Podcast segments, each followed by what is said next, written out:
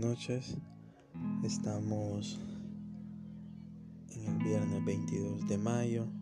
Eh, quería compartir con ustedes una parte de este libro hermoso, El secreto de María, justamente en la primera parte, oficio de María en nuestra salvación, escrito por San Luis María Griñón de Montfort un escritor espectacular que escribió mucho acerca de la Santísima Virgen, que formó la pedagogía y que instituyó el método de consagración a Jesús por la Santísima Virgen María según sus 33 lecciones con la cual pues muchas personas han hecho estas lecciones y han podido tener esa anhelada consagración hacia nuestro Dios por medio de ellas, por medio de nuestra Madre. Esta noche quiero compartir con ustedes un fragmento de este libro, esperando que sea de su agrado. No soy tan, tan buen lector, pues Sufro de disfemia, que es una pequeña enfermedad, bueno, como un trastorno en el habla, lo que se conoce como tartamudeo, pero voy a tratar de ser lo más claro posible. Y para que a ustedes les guste, mi nombre es Cristian Javier Solís López, soy eh, salvadoreño, eh, justo de San Salvador, consagrado a Jesús por la Santísima Virgen por el método de San Luis Griñón de Montfort a través de lazos de amor mariano. Este pequeño fragmento dice así, amigo, lo que Dios quiere de ti, que eres imagen viviente de Dios, comprado con la sangre de Jesucristo, es que llegues a ser santo como Él en esta vida y glorificado como Él en la otra.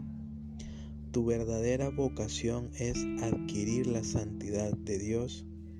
A esto deben orientarse todos tus pensamientos, palabras y obras, los sufrimientos, todos los movimientos de tu vida. No resistas a Dios dejando de hacer aquello para lo cual te ha creado y te sigue conservando. Qué obra tan admirable. El polvo trocado en luz, la fealdad en pureza, el pecado en santidad, la criatura en su creador y el hombre en Dios. Obra admirable, repito pero difícil en sí misma y a la naturaleza por sí sola imposible. Solo Dios con su gracia y gracia abundante y extraordinaria puede llevar a cabo la creación del universo. No es obra tan grande como esta. Reflexionemos un poquito de este pequeño fragmento, esta porción del libro que inicia de esta forma. Qué gran inicio. Prácticamente diciendo nuestra misión, para qué somos creados, para ser santos. Eso es lo que Dios quiere de nosotros. Veces nos preguntamos y nos preguntamos, ¿qué debo hacer? ¿Qué quiere Dios de mí? ¿Para qué soy bueno? ¿Qué debería estudiar? ¿Hacia dónde debo estar orientado? Y hay algo importante acá, que dice que todos los movimientos de la vida, palabras, obras, sufrimientos, todo debe ir orientado a la santidad, a ser obedientes con Dios, a realizar su voluntad, Sé que cuesta, cuesta hacer la voluntad de Dios porque tenemos siempre la tendencia a querer hacer nuestra voluntad. Lo que yo quiero, lo que yo pienso que es lo mejor para mí. El éxito, la admiración, la santidad es a lo que estamos llamando. La santidad. Porque somos polvo trocado en luz, la obra admirable de nuestro Dios a su imagen y semejanza. Y como dice él, somos comprados con la sangre de Cristo, comprados con su sangre. Imagínate lo mucho que valemos. Es por ello que debemos llegar a ser santos. Toda nuestra vida, todos nuestros recursos, nuestros pensamientos, nuestras fuerzas deben ir enfocados en la santidad, a amar a Dios sobre todas las cosas, para también, como Él, ser glorificados en la otra vida. A eso estamos llamados. Espero que les haya gustado, queridos hermanos, y pues el día de mañana les comparto otro fragmento de este bello libro. Y si Dios y la Virgen así los permiten, voy a estar colocando material. No soy un gran filósofo ni teólogo, apenas doy mis pininos en el camino de Dios, pero quizá estos mensajes le puedan ayudar a alguien que está en el camino, que se está esforzando como yo y aquellos que también piensan que es muy difícil y que nunca van a tener ese encuentro con Dios. Más adelante les iré contando algo de mi vida, cómo tuve ese encuentro con Dios. Queridos hermanos, que descansen, tengan buenas noches, nos vemos otro día.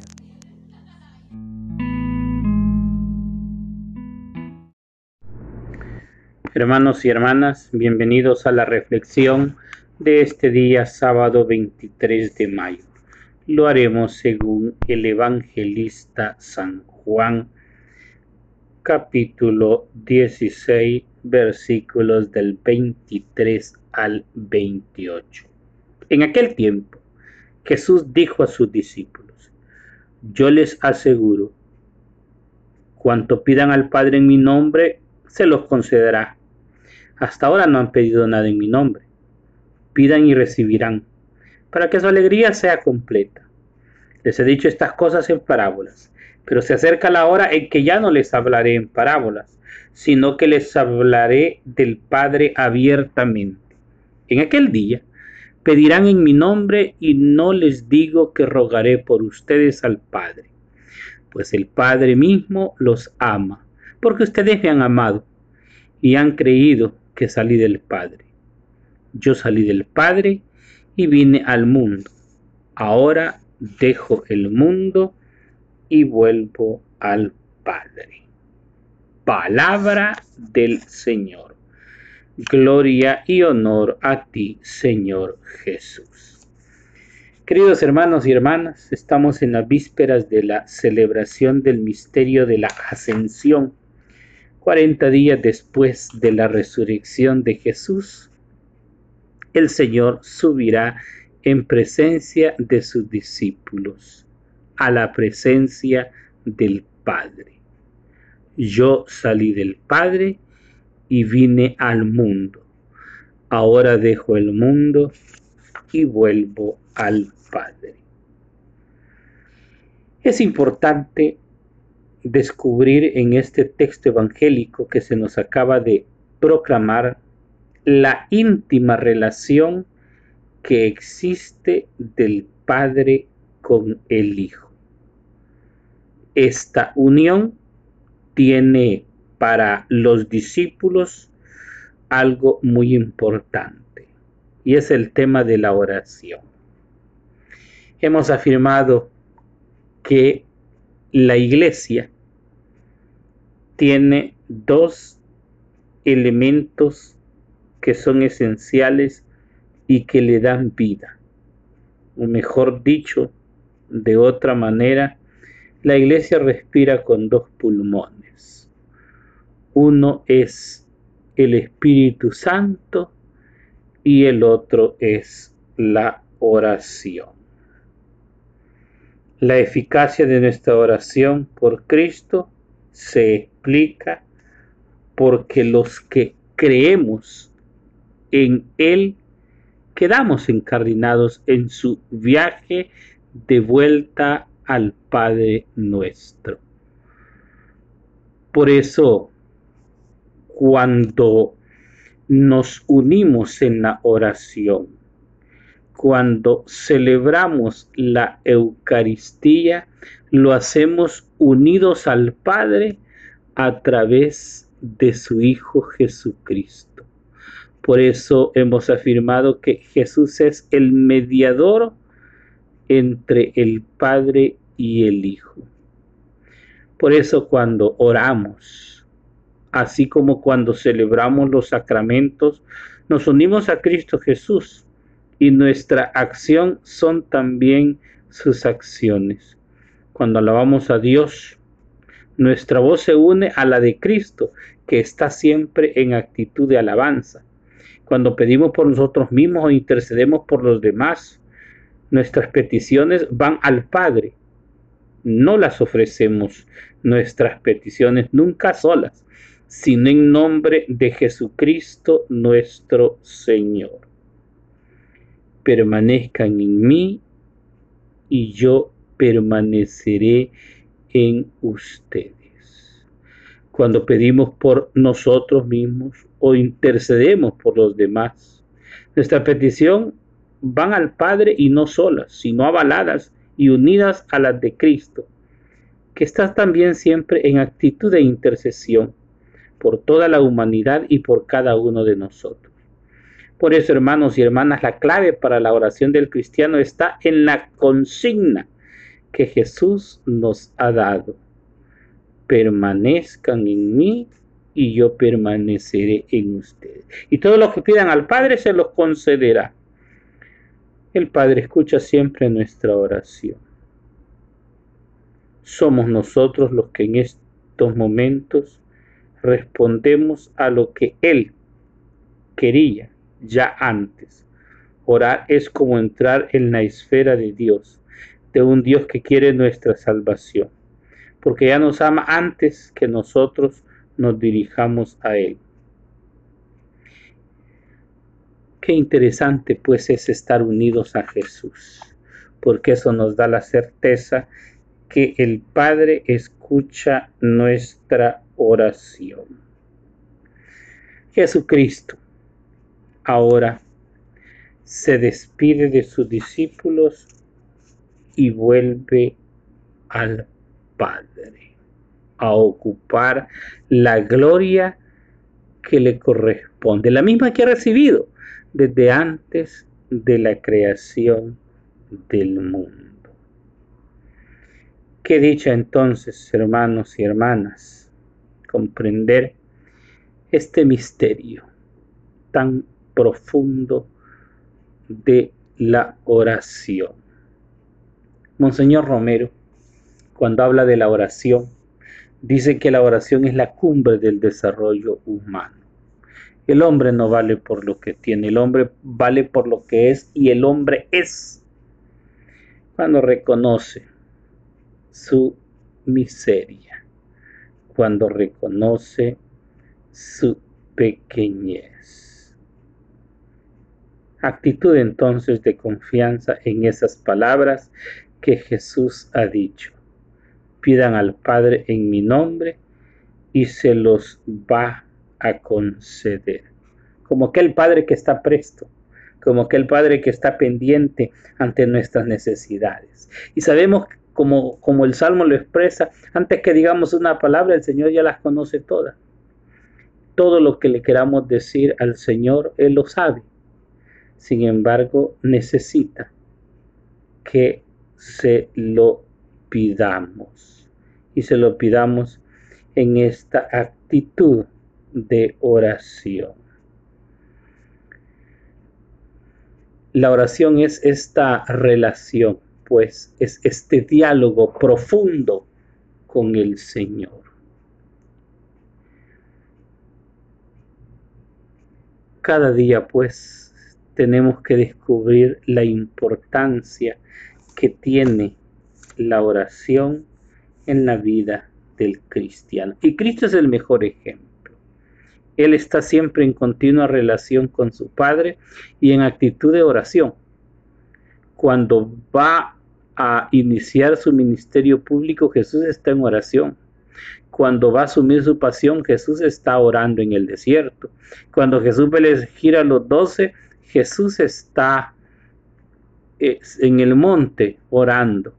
En los momentos y circunstancias de su vida, cuando se siente cansado, cuando necesita recobrar fuerzas, va a la oración. Dijo alguien esta expresión, dime cómo oras y te diré qué clase de cristiano eres. La oración, pues, queridos hermanos y hermanas, es la que fortalece nuestra fe, pero sobre todo la que nos da la certeza de que Jesús nos escucha, la que nos da la certeza de que si estamos unidos al Padre por el Hijo, el Señor nos escuchará. La Eucaristía. En sus ritos iniciales, pues, tiene una parte importante que se llama oración colecta, que no es otra cosa que recoger la intención de toda la comunidad reunida. La oración colecta de este día dice, infunde siempre, Señor, en nuestros corazones el deseo de abundar en buenas obras, para que teniendo sin cesar a lo que es más perfecto, nos esforcemos en vivir en plenitud el misterio pascual. Por Jesucristo nuestro Señor. O sea, esa oración recoge la intención de toda la asamblea. Que el Señor nos bendiga y que vivamos en continua actitud de oración. Feliz día para todos y para todas.